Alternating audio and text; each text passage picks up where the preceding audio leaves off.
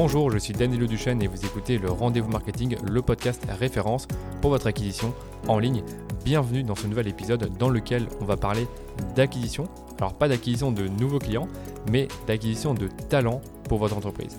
Il y a trois ans, j'ai fait mes premiers recrutements et je n'avais aucune idée de comment m'y prendre. Sauf qu'en l'espace de trois ans, j'ai eu l'occasion d'interviewer une bonne centaine de personnes pour différents rôles, donc média buyer, account manager, créatif, et également responsable des opérations. J'en ai recruté 9 au total, dont une personne qui nous a quitté récemment. Mais dans tous les cas, je sais que toutes les personnes qui sont rentrées dans mon agence ont apporté leur pierre à l'édifice et se sont investies pour la développer. Certains ont pris plus de responsabilités avec les années et d'autres développent des compétences essentielles pour l'agence, le tout dans un environnement qui bouge beaucoup et avec de la pression. Donc je pense avoir fait les bons choix et je voulais donc vous parler de ce process de recrutement que j'ai mis en place, tout seul comme un grand, pour mon agence et qui me permet de cerner la personnalité de la personne, identifier ses soft skills, notamment ceux que je recherche pour intégrer mon agence, voir si la personne peut s'intégrer à notre culture et tester bah, au travers d'un cas réel les compétences requises pour le poste en question et ainsi avoir une idée de si la personne a les talents nécessaires pour ce poste. Voilà, je propose de rentrer directement dans le vif du sujet en vous partageant ce process en trois étapes que j'ai développées pour recruter des e-players. Comme vous le savez, une PME a besoin de e-players pour croître, pour se développer et pour se développer rapidement. Donc des e-players pour moi sont des personnes qui sont compétentes, qui sont autonomes et surtout qui ont pour envie de grandir, d'évoluer, de gagner euh, des compétences, en tout cas d'être meilleurs qu'hier. Et sans les personnes, on le sait, l'entreprise atteint inévitablement un plafond de verre, c'est assez connu. Au début, on est tout seul ou on est deux et on fait un peu de tout. On fait de l'admin, on fait du marketing, on fait de la vente, on fait des opérations, on fait de la comptabilité. Euh, on fera peut-être même un peu de recrutement, on va travailler avec des freelances, mais en tout cas, on sera toujours occupé à faire plein plein de choses qui nous empêchent de nous concentrer sur l'essentiel finalement en tant que chef d'entreprise. Généralement, en tant que chef d'entreprise, ce qu'on veut, c'est trouver des clients et toujours avoir une vision qui est claire pour motiver euh, les autres personnes avec qui on travaille. Et comme je vous le disais, à partir d'un certain moment, bah, on est un peu bloqué parce qu'on fait tout en même temps, on est toujours occupé et ça nous empêche de trouver des clients ou en tout cas d'améliorer notre vision ou de savoir où est-ce qu'on veut aller exactement. Ce qui, ce qui moi en tout cas m'a posé beaucoup de problèmes, c'est que quand j'avais beaucoup de clients, bah, je passais mon temps justement à gérer des, euh, des campagnes et j'avais jamais le temps de d'écrire des articles ou de faire du sales ou de faire des offres et donc du coup j'étais toujours un peu bloqué, ce qui fait que j'ai cherché à recruter à ce moment-là. Et le principe du recrutement, c'est de trouver la bonne personne pour un poste défini dans votre entreprise. Ce qui suppose deux choses, c'est que un, vous savez ce que vous voulez, donc vous allez avoir une description du poste qui est claire et qui va attirer les bons candidats, et une description qui va reprendre les compétences idéales et les talents recherchés pour le poste en question. Et la deuxième chose, c'est que la personne a les compétences et les qualités requises pour ce poste. Ce qui nous amène ben, aux différentes étapes que j'ai identifiées pour recruter les bonnes personnes dans votre entreprise. La première étape pour moi, c'est de créer une bonne fiche de poste. Donc là, je vais vous parler un peu de, ce que moi j'ai fait pour certaines des fiches de poste que j'ai créées. Donc euh, la première chose à faire pour moi, c'est de vendre le projet. C'est-à-dire que la fiche de poste va commencer par décrire qui est votre entreprise, qu'est-ce que vous faites, quelle est votre mission, quelle est votre situation actuelle, mais en tout cas, donner à la personne l'envie de vous rejoindre, parce que finalement, ben, une, offre d'emploi, c'est censé attirer des candidats, donc c'est censé convertir. Ben, un peu comme quand vous allez euh, écrire un, email pour que quelqu'un euh, clique sur un lien euh, pour lire un article ou pour acheter un produit, ben vous allez lui vendre un peu tous les bénéfices, la mission, le pourquoi, toutes ces choses-là. Mais là, c'est un peu la même chose avec votre offre d'emploi où vous allez devoir un peu parler de votre entreprise de manière succincte. Il hein. ne faut pas non plus écrire 150 lignes. Je dirais qu'une quinzaine ou une vingtaine de lignes, c'est déjà très bien.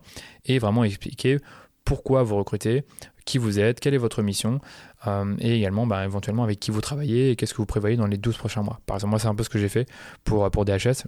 Je, mettrai, en, je pense, en, dans les notes de l'épisode, un exemple d'offre d'emploi que j'ai pu rédiger. Comme ça, vous voyez concrètement ce que j'ai fait au début. Ensuite, une fois que vous avez commencé à vendre votre projet, votre entreprise, vous allez parler un peu des missions de la personne. Donc typiquement pour euh, le poste de média buyer, je suis en train de regarder l'offre d'emploi qui est juste devant moi, eh bien j'ai expliqué concrètement ce que la personne va faire et quel sera, on va dire, le, le, le, grand résumé de sa mission. Ce sera vous assurer le suivi et l'optimisation des campagnes de pub Facebook et Instagram de 10 à 15 comptes clients. Et ensuite, voici ce que vous ferez au quotidien. Vous allez mettre en place des campagnes, vous allez, analyser les résultats, vous allez écrire des pubs, vous allez briefer notre équipe créative, vous allez développer des axes marketing et vous allez également réaliser des reportings mensuels des campagnes pour les clients. Ça, c'est vraiment, encore une fois, un exemple très succinct de toutes les, toutes les missions que la personne va avoir dans, bah, dans l'entreprise et qui sont censées permettre à la personne de voir si elle correspond pour le poste. Parce que si les missions sont pas claires, bah, on va attirer des personnes qui justement savent pas trop si elles correspondent pour le poste. Alors évidemment, vous aurez toujours des personnes qui vont postuler et qui n'ont pas forcément les compétences, donc vous pourrez les écarter. Mais en tout cas, avoir des missions qui sont claires vous permettront d'attirer logiquement une partie des bons candidats. Après ça, vous allez euh, donner le profil qui est recherché. Donc euh, ça, c'est simple. Vous allez dire, voilà, j'ai besoin euh, d'une personne qui est autonome, débrouillard. vous allez mettre en tout cas ses compétences recherchées, ses soft skills et ses hard skills. Donc les soft, c'est tout ce qui est autonomie, rigoureux, minutieux par exemple. Et hard skills, ça pourrait être, vous avez une compétence Facebook Ads, vous êtes à l'aise avec les chiffres. Je pourrais dire quoi d'autre encore? Voilà, vous avez un certain sens du relationnel parce que c'est important aussi pour ce poste. En tout cas, réfléchir à tout ce qui est soft et tout ce qui est hard skills. Après avoir décrit les missions du poste, vous allez finalement préciser quel profil vous recherchez. Donc là, c'est vraiment, vous décrivez un peu votre bailleur personnel en quelque sorte, sauf que là, on parle d'un candidat et vous allez bah voilà, je cherche une personne qui a telle ou telle euh, compétence. Et ça peut être des compétences qui sont euh, plutôt, euh, comment dire, reliées à la, personne, donc autonome, débrouillard, rigoureux, minutieux, donc des choses qui sont importantes pour le poste et que la personne doit avoir, mais également des compétences qui peuvent s'acquérir avec le temps. Mais si la personne les a déjà, c'est très bien. Donc par exemple, vous êtes vous comprenez Facebook Ads, vous savez euh, créer des audiences, toutes des choses qui permettront de déjà aider la personne à s'identifier dans le poste et voir si elle correspond. Encore une fois, l'objectif c'est vraiment d'attirer les bons candidats. C'est pas vraiment d'attirer le plus de candidats possible, mais justement d'en avoir le moins possible, mais des gens qui ont compris euh, pour qui était l'offre d'emploi et quelles sont les compétences recherchées. Et enfin, on termine par l'offre et les avantages. Donc, expliquer c'est quel type de poste, est-ce que c'est un CDI, un CDD, est-ce que c'est un stage, est-ce que c'est un temps plein, est-ce que c'est pas un temps plein? Euh, expliquer également, moi ce que je mets toujours, c'est que je mets euh, perspective d'évolution rapide au sein de l'agence. Je vais également parler euh, du fait qu'on est dans un coworking et que ben, l'offre elle a pouvoir à, à partir du mois d'août ou du mois de septembre. Encore une fois, le but c'est d'attirer les bons candidats qui sont là au bon moment. Et après les avantages, ben, moi je parle de flexibilité horaire, je parle d'autonomie, je parle d'environnement startup et je, parle aussi beaucoup, et ça, à chaque fois je vois que ça attire les candidats, c'est que je leur dis vous allez euh, pouvoir vous former au sein de l'entreprise et vous allez avoir un, un, apprentissage rapide des métiers du numérique. Et un candidat sur deux me dit voilà ce qui m'a attiré dans l'offre d'emploi, c'était de savoir qu'il y avait un moment qui était dédié à ma formation parce que c'est important pour moi.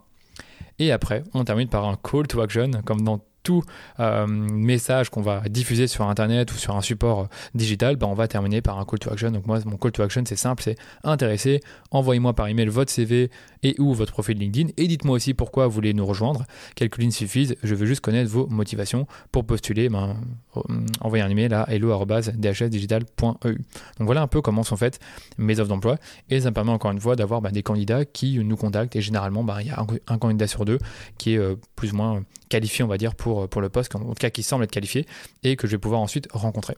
Et justement, la deuxième étape de ce processus, c'était d'attirer ben, des candidats. Et donc, comment on attire des candidats? Alors, moi, ce que j'ai fait, c'est que je suis d'abord passé par une agence de recrutement plutôt en 2020. Ça a très bien marché euh, pour le poste de Davina et celui de Pierre. Donc, j'étais passé par euh, Bituned. Et en gros, ils prenaient mon offre d'emploi et ils la diffusaient sur LinkedIn via la publicité payante et également sur leur site. Donc, ils faisaient vraiment toute une communication autour de l'offre d'emploi et ça me permettait d'avoir des candidats. Ce que j'ai fait cette année, c'était un peu différent. Je l'ai fait par moi-même et j'ai simplement utilisé mon réseau LinkedIn. Donc, j'ai fait des posts sur LinkedIn. J'ai fait des posts aussi sur Facebook, mais je pense pas que ça a beaucoup aidé. Et surtout dans LinkedIn, si vous allez sur euh, votre profil, je pense qu'il y a un bouton du type euh, publier une offre d'emploi. Et vous cliquez dessus et vous allez pouvoir publier une offre d'emploi. Et il y a un post qui va se faire automatiquement sur LinkedIn, qui va être publié sur votre, euh, sur votre profil. Vous allez pouvoir changer la description. Et grâce à ça, des gens peuvent directement postuler sur LinkedIn pour votre offre d'emploi. Et moi, honnêtement, j'ai eu pas mal de candidats intéressants via cette fonctionnalité-là qui est plutôt bien. Et en plus de ça, la bonne nouvelle, c'est que vous pouvez vous pouvez booster la publication, enfin l'offre d'emploi sur LinkedIn et avoir encore plus de candidats. Ce que j'ai juste constaté, c'est que dans une des deux offres que j'ai boostées, ça m'a attiré des candidats qui n'étaient pas en Belgique, euh, parfois qui étaient genre aux Philippines, donc c'était pas, j'étais pas très content. Pourtant, j'avais bien mis euh, où je voulais euh, recruter, donc j'avais mis Bruxelles, etc. Donc du coup, j'étais un peu tenu par rapport à ça, mais je vous le dis, cette fonctionnalité-là est intéressante. Je vois de plus en plus de personnes qui l'utilisent et je pense que c'est pas pour rien. Donc deuxième chose que je faisais aussi, c'est j'utilisais mon réseau. Donc j'en parlais autour de moi, je parlais à, des personnes qui sont entrepreneurs, en tout cas qui ont euh, un gros réseau. Je leur disais si tu veux, j'ai une offre d'emploi que, que j'ai j'ai lancée, tu peux la diffuser, ça m'aiderait beaucoup à attirer des nouveaux candidats. Et enfin, bah, ce que j'ai fait également, c'est que j'ai publié l'offre d'emploi dans ma newsletter. En tout cas, les offres d'emploi que j'ai publiées récemment, c'était celle du Media Buyer et celle de euh, de motion designer. Et pour le media buyer, j'ai quelques candidats intéressants qui provenaient de ma newsletter voilà un peu comment j'ai attiré des candidats. Je pense que c'est un peu. Tout le monde fait un peu la même chose. Hein. C'est soit on passe par une agence, soit on, met ça sur un job board comme, euh, comme euh, Indeed par exemple, on paye et on a des candidats. Ou alors on utilise son propre réseau sur LinkedIn. Et enfin, pour recruter la personne parfaite pour le poste, bah, il va falloir faire des entretiens et donc avoir un processus de recrutement. Et le mien, il se fait en trois étapes.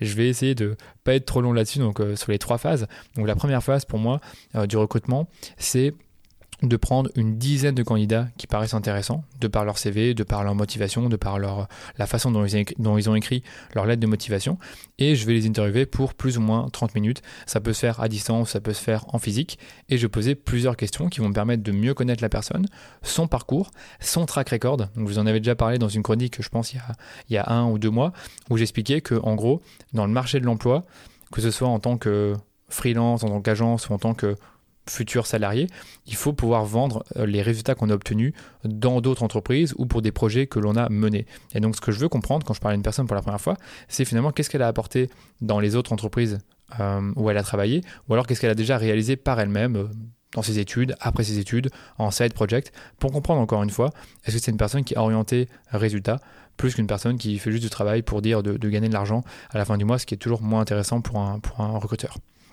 Je vais également essayer de, me plonger dans le passé de la personne. Je vais euh, prendre toutes ces expériences et je vais lui demander de m'en parler un tout petit peu, me dire ce qui s'est bien passé, ce qui s'est mal passé. Mais encore une fois, creuser. Et un petit, conseil que je peux vous donner, c'est que dans un CV, parfois quand on voit des trous, il faut quand même creuser quand on voit un trou. Donc admettons que la personne, pendant euh, un an, elle n'a pas travaillé, bah, il faut lui demander qu'est-ce qu'elle a fait pendant un an pour ne pas travailler. Ou alors si vous voyez qu'elle euh, a trois expériences trois expériences et ces trois expériences totalement différentes, une dans le digital, une dans le sales et une dans les opérations, Là, c'est un peu bizarre. Donc, il faut comprendre pourquoi la personne a trois expériences dans euh, trois domaines différents. Et enfin, ce que j'essaie de faire également, c'est de, chercher à, voir si la personne peut s'intégrer dans la culture de l'entreprise. Donc, par exemple, pour DHS, j'ai défini quelques euh, valeurs, en tout cas quelques principes clés de notre culture. Le premier, c'est le remote first, donc c'est-à-dire qu'on travaille à distance, qu'on est autonome et qu'on sait euh, travailler ensemble, qu'on sait bien communiquer et qu'on peut faire tout ça à distance s'il le faut. Et du coup, quand j'ai un candidat au, téléphone ou par Zoom, bah, j'ai envie de voir si la personne est capable, euh, elle a été capable dans ses jobs précédents de travailler à distance, travailler en équipe et de bien communiquer sans forcément être perdu. Si j'ai une personne qui me dit ouais, moi j'ai jamais travaillé à distance, ou alors j'ai peur de, euh, j'ai peur de ne pas euh, être suffisamment à la hauteur si je, ne suis pas régulièrement avec mon équipe ou avec mon manager, ça risque de pas bien se passer. Bon, là, dans ce cas-là, vu qu'il y a eu le Covid, tout le monde a travaillé à distance. Donc, logiquement, à chaque fois, tout le monde me disait oui, j'ai travaillé à distance, euh, ça s'est bien passé. Donc là, c'était euh, plus facile, on va dire, de, trouver, euh, enfin, de, de, juger cet aspect-là de notre culture. Il y avait également la curiosité. Donc, ce que je fais régulièrement dans mes premiers entretiens, les personnes que, j'ai interviewées le savent, c'est que je leur demande, bah voilà, quels sont les blogs ou podcasts que tu lis? Est-ce que tu regardes des chaînes YouTube particulières? Est-ce que tu te formes sur le côté? C'est quoi tes centres d'intérêt? Donc je veux juste comprendre un peu si la personne est curieuse par nature. Il y a également tout ce qui est autonomie. Donc là, je pense que ça se, ça se juge plutôt naturellement en fonction de ce que la personne me dit sur son parcours. Mais j'essaie quand même de juger si la personne est, autonome ou pas. Et si par exemple quelqu'un me dit euh, j'ai appris le digital par moi-même, puis après j'ai été faire une formation euh, là-bas pendant trois mois, puis après j'ai fait un stage de trois mois, bah, je comprends que la personne est potentiellement à même d'être autonome puisqu'elle a pris le temps de se former par elle-même et de faire différentes expériences qui l'ont permis euh, de gagner en compétences. Il y a également l'esprit d'équipe, donc j'ai demandé à la personne de, me donner euh, des projets qu'elle a menés avec une équipe ou avec un groupe d'individus et comment ça s'était passé, qu'est-ce qui s'est bien, qu'est-ce qui s'est pas bien passé, qu'est-ce qui s'est bien passé. Et, euh, et, je pense que c'est plus ou moins, je pense c'est plus ou moins tout par rapport à ça. Donc avec tout ce que j'ai dit là, vous vous dites mais ça, ça, dure combien de temps cet entretien? Ça dure entre 30 et 45 minutes. C'est-à-dire que si ça se passe pas bien, ça dure moins de 30 minutes. Si ça se passe bien, ça peut durer plus que 30 minutes. Et en fait, si je fais l'entretien plus court euh, pour la phase numéro 1, c'est parce qu'à la phase numéro 2, ce sera un entretien qui sera beaucoup plus long, généralement qui dure entre 1h30 et 2h. Le dernier que j'ai fait euh, pour euh, bah, un poste de a duré quasiment 2 heures et on aurait pu le faire encore plus longtemps, mais bon, voilà, au-delà d'une heure et demie, c'est fatigant pour tout le monde. Mais en gros, le deuxième, la deuxième phase, donc le deuxième entretien, c'est un entretien qui permet de tester les compétences et les talents de la personne. Donc ça, j'ai pas beaucoup, je vais pas beaucoup parler des talents, mais selon moi, quand on fait une fiche de poste, il faut savoir à l'avance quels sont les talents recherchés pour le poste. Donc par exemple pour un poste de média buyer, pour moi le talent euh, recherché numéro 1, c'est le fait que la personne ait un esprit logique et analytique. Si durant les tests je constate qu'elle a un peu du mal à interpréter des résultats, enfin ou des choses en tout cas euh, qui me permettent de voir si elle interprète bien les chiffres ou, qu'elle fait preuve de logique, qu'elle sait expliquer ses décisions, je sais très bien que ce ne sera pas la bonne personne. pour le poste de motion designer, c'était, euh, on va dire, euh, le fait d'être créatif. pour le poste de directeur artistique, c'est même pas créatif, c'est être capable de trouver des bonnes idées et bah, de, de, se lancer dans un processus qui permet de trouver des idées un peu innovantes. Donc du coup, pour revenir à Media Buyer, je pense que c'est un bon exemple, c'est que durant cet entretien-là, qui dure entre une heure et entre une heure et demie et deux heures. Je vais faire des tests analytiques, également des tests de connaissances sur Facebook Ads et également des tests en marketing parce que la compétence euh, de Media Buyer, ben, elle est un peu triple, donc euh, marketing, analytics et également, euh, comme je vous disais, le fait de bien connaître Facebook Ads, comment ça fonctionne. même si en soi la connaissance de Facebook Ads, elle peut s'acquérir, là dans ce cas-là, on voulait une personne qui a plus, bah, qui a déjà des compétences sur Facebook et qui comprend tout le, le, jargon, toutes les problématiques qu'on a actuellement avec iOS 14. Et donc du coup, en faisant cet entretien-là, ça me permet de savoir après une heure et demie, donc je vous passe les détails, bah, si j'ai la bonne personne devant moi ou non. Et c'est là que j'ai posé vraiment plein de questions. Je vais lui donner des cas concrets, je lui montrer des exemples. On va voir ensemble des pubs, on va les commenter et vraiment faire le maximum de choses pour voir si euh, bah, à la fin de cet entretien, la personne a pour moi les talents recherchés pour ce poste. Et là, généralement, pour, euh, euh, j'ai oublié de le préciser, pour la phase numéro 2, j'essaye d'avoir entre 2 et 4 candidats. Comme ça, ça me permet de, les comparer, voir un peu ben, quels sont les tests qui ont posé le plus de problèmes, pour qui, est-ce qu'il y a des similarités entre les, les personnes que j'ai interviewées au niveau des difficultés, est-ce qu'il n'y en a pas? Ça, ça dépend un peu de, la situation. Et après, on termine par euh, ben, l'entretien numéro 3, donc la dernière phase, qui est pour moi une... C'est un entretien, je vais pas dire bizarre, mais c'est plus un entretien qui me permet de, sélectionner la, bonne personne en finale. C'est-à-dire qu'on a généralement entre 2 et 3 personnes au grand maximum pour cet entretien-là, ce sont généralement les personnes qui sont les meilleures, qui ont, euh, les, euh, qui ont un peu réussi tous les tests, qui, me paraissent vraiment bien. Mais comme j'ai toujours des doutes pour chacune des personnes, eh bien, je vais faire cet entretien-là pour, on va dire, poser mes dernières questions sur euh, ben, les doutes que je peux avoir, sur également, et ça c'est important je trouve, c'est la vision de la personne, la vision long terme. Qu'est-ce que cette personne veut réaliser? Quel serait le poste idéal pour elle? Où est-ce qu'elle se voit dans 5 ans? Euh, quelles sont ses forces, ses faiblesses, vraiment creuser encore un peu plus dans, les, ambitions de la personne. Et ensuite, dans le même temps, ce que je fais, c'est que je fais une offre euh, d'emploi, donc avec euh, le salaire, le package. Je demande à la personne si ça lui convient, si elle a des, objections, s'il y a des choses qu'elle aurait aimé qu'il y ait dans l'offre. Et donc du coup, c'est vraiment un entretien un peu spécial parce que bah, je vais faire la même proposition plus ou moins à deux personnes et après je vais dire bah, écoute, pour l'instant, moi, je dois me poser quelques jours et je dois y réfléchir. Et ça me permet encore une fois, euh, après l'entretien, de prendre une décision logique en fonction de la réaction de la personne, de ce qu'elle m'a dit, euh, de ben, peut-être des objections qu'elle pourra avoir euh, quelques jours plus tard, parce que parfois, ben, on discute de l'offre. Et ben voilà, j'ai déjà eu des cas où j'avais deux candidats qui étaient quasiment kiff-kiff, on va dire, cette partie-là. Et en fonction des objections qu'ils avaient, et de ce que j'avais entendu lors du dernier entretien, ben, je, me, je, me, je, me, décidais. Par exemple, il y en avait une euh, c'était quand je recrutais un account manager en janvier donc, euh, de cette année. Il y en avait une qui, euh, je sentais que c'était peut-être pas pour elle le job que je lui proposais parce qu'elle avait travaillé dans une agence avec plus de 20 personnes.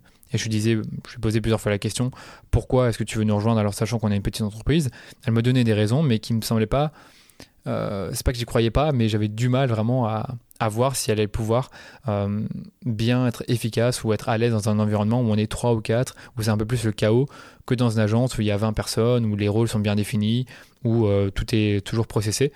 Et je ne sais pas si je me suis trompé ou pas, mais en tout cas, c'est finalement quelque chose qui m'avait rebuté à ce moment-là quand j'avais fait l'entretien numéro 3, c'est que j'étais pas forcément satisfait de ses réponses au niveau de ses motivations pour, pour nous rejoindre. Voilà. Donc ça, c'est les trois phases. J'espère que c'était clair. Donc on a les trois étapes. Donc euh, créer une bonne fiche de poste, attirer des candidats et ensuite faire un processus de recrutement en trois phases. Et les trois phases, c'était ben, première phase, connaissance.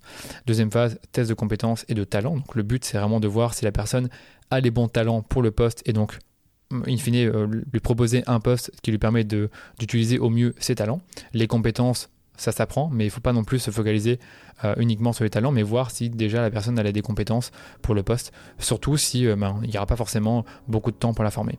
Et dernière phase, bah, qui est justement la phase où on fait une offre, une proposition, et comme je vous l'ai dit, moi j'aime bien encore une fois creuser un peu plus dans les motivations de la personne pour voir vraiment si j'ai la bonne personne devant moi. Et pour l'instant, cette, euh, cette méthodologie m'a plutôt bien marché, donc je vais vous la partager aujourd'hui, j'espère que ça vous sera utile. Merci d'avoir écouté l'épisode en entier. Si vous avez aimé cet épisode, vous savez ce qu'il vous reste à faire. Parlez-en autour de vous, partagez-le sur les médias sociaux en me taguant, ou encore mieux, laissez-nous une note 5 étoiles sur Apple Podcast ou sur Spotify. Ça vous prend à peine 2 minutes et nous, ça nous permet de faire grandir la communauté autour du podcast de manière 100% organique. Allez, je vous dis à très bientôt pour un nouvel épisode du Rendez-vous Marketing.